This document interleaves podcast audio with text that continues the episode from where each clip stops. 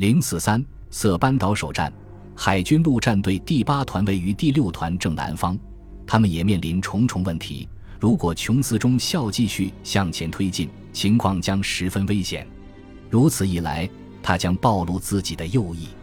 运送第八团士兵的两栖战车在登岸后遭到来自阿菲特纳角的袭击，再加上水流的不断推动，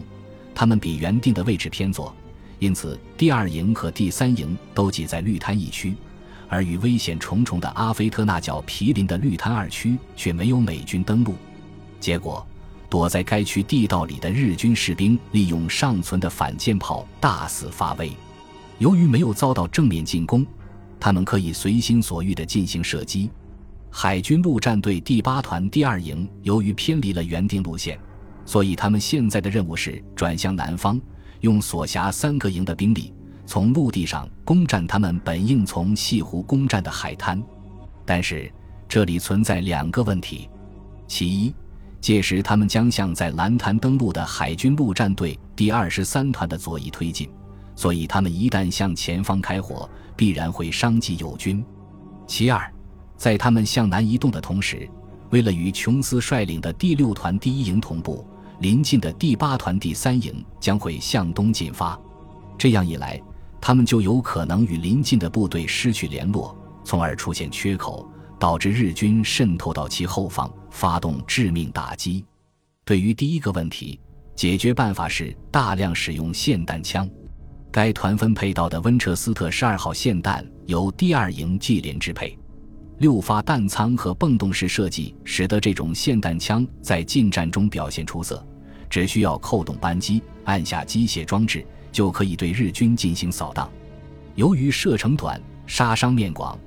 即便没有射中，也不会危及太远，是开展近战的理想武器。继连翻过沙丘后，遇到了一个可以互相提供火力支援的碉堡网，碉堡内架设有反坦克炮，在露天战壕中。还有日军步兵对碉堡进行掩护，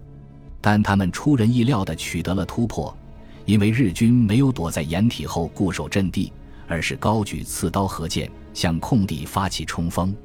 当海军陆战队接近阿菲特纳角时，该据点的反舰炮也没有调转炮口瞄准他们，而是继续向西湖中的船只开火。战斗工兵在大炮四周和后方忙碌起来，最终使用喷火器。巴祖卡火箭炮和炸药包完成了海军力所不及的任务。只有阿菲特纳角的火力得到压制，美军才有可能通过水下爆破队在绿滩二区外发现的航道。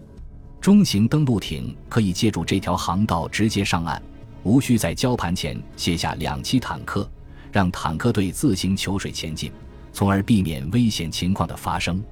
在南方，日军的火炮和迫击炮不断坠落。对美军造成了巨大破坏。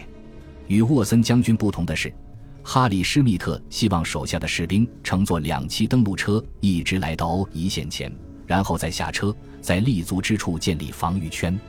但是面对日军的猛烈炮火，这项计划很快破产。在距离该师左翼较远的地方，第二十三团第三营被困在查兰卡诺亚，正与隐藏在该镇海滨地区的日军作战。随着双方开始在街头交火，以及越来越多的海军陆战队员在他们身后登陆，海滩被严重堵塞。在海军陆战队第四师所在区域的最南端，迫于阿菲特纳角炮火的压力，第二十五团第一营的士兵们离开停在岸边的登陆车，登岸一小时后，该营攻占了一小片地区的关键侧翼，但这片地区仅有十几码宽。在距离他们大约八百码开外内陆的高地上，日军至少架设了四门大型火炮。这些火炮可以向海滩进行侧面射击。面对这一危急处境，海军陆战队第二师中那些经历过塔拉瓦战役严酷考验的老兵本应重整旗鼓，但在一开始，他们却迟疑不决。田纳西号战列舰虽然对这处据点发起了猛攻，但尚未将其打哑。当第二十五团第一营蹒跚前行时，其先头部队遭到了阻击和痛殴，一些登陆车立即掉头逃走，甚至来不及卸下弹药、迫击炮和机枪。海军陆战队不仅不相信海军，对作为战友的陆军，他们觉得这些人同样可以。在很多海军陆战队员看来，无论这种看法是否正确，坦克登陆车上的陆军士兵的确更不靠谱，因为他们驾驶的是水上车辆，但是却从竞争军种领取薪酬。在离开战车前，一名海军陆战队员对车上的驾驶员说：“你们把我们扔在这里，然后就可以撒丫子走人了。”对吧？这名驾驶员来自新奥尔良，名叫莫林·方特诺特。他操着一口卡针混混的土腔答道：“对呀，我们就是要撒丫子走人，然后再拉上更多跟你们一样的家伙，把他们也带回这里。”果然，他说到做到，一次又一次把海军陆战队员送往阵地。如果一名士兵不再总是为自己有可能丧命或者负伤而忧心忡忡，那么他就会迸发勇气。对那些只关注眼下而非未来的人们来说，他们往往更容易去做需要他们去做的事情。在他们看来，发生在某个人身上的事情就像发生在所有人身上，因此他人的生命也像自己的生命一样宝贵。这就是唐纳德·布茨的看法。如果我与另一个人朝夕相处，我就会成为这个人的一部分。你也许会做一些所有人都不理解的事情，但你之所以会这么做，是因为你与此人已经情同手足，你们一起自由活动，你们互相照应，你们一起四处旅行，你们共用一个睡铺，这种亲密之情，即使死亡也无法隔绝。我不知道该怎么解释这种感情。阿菲特纳角的日本步兵试图对美国海军陆战队第四师的右翼发起反击。然而，田纳西号发动的空袭和火力支援只能让他们进行零敲碎打，因此效果不佳。此时，海军陆战队第二十五团第一营背靠大海，因此营长霍利斯·穆斯泰因中校请求上级让坦克尽快登陆，并增派该团后备部队的一个步枪连。迫击炮和火炮雨点般无情地向第一营以及左侧的海军陆战营砸来。但他们几乎找不到可供隐蔽的地点，因此要想活命，他们必须尽快向内陆推进。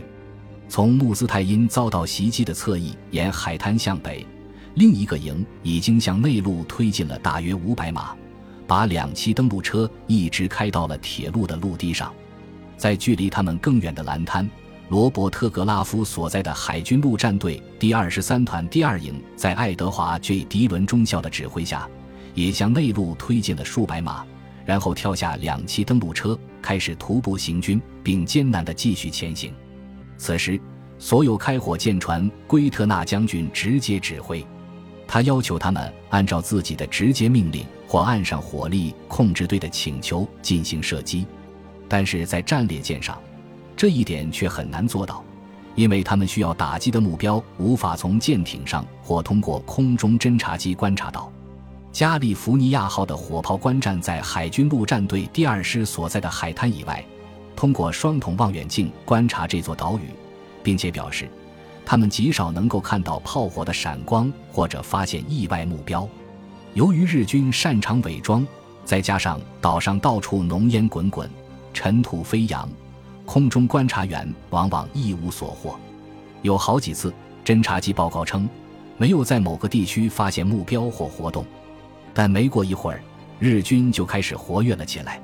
九点刚过，田纳西号在对黄滩和蓝滩进行轰炸时，出乎意料地被击中。三枚来自天宁岛的六英寸口径炮弹砸向了田纳西号未参与交战的右舷，其中一枚炮弹直接命中了船上一对五英寸三十八倍镜的炮架，导致十名炮手中有八人阵亡。并点燃船上的燃油，引发了火灾。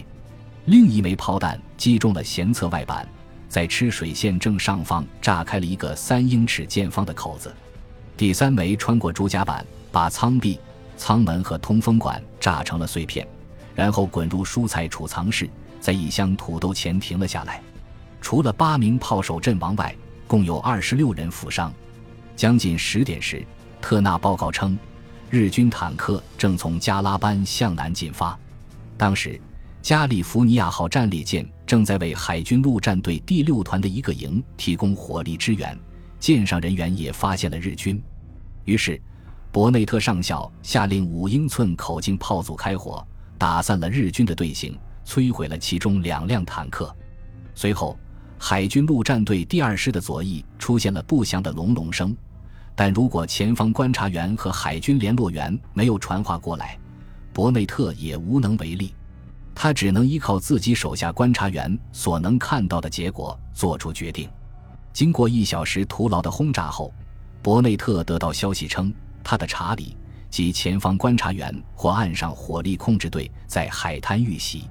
由于每个营只有一个查理，海军陆战队第六团第二营可谓运气不佳。在战场上，没有人建立观察哨或架设通向总部的电线。设定与伯内特及其参谋共享的无线电频率，也没有人为地图标注方向，以确定位于战列舰射程内的重要地标，或者记录友军的活动。最终，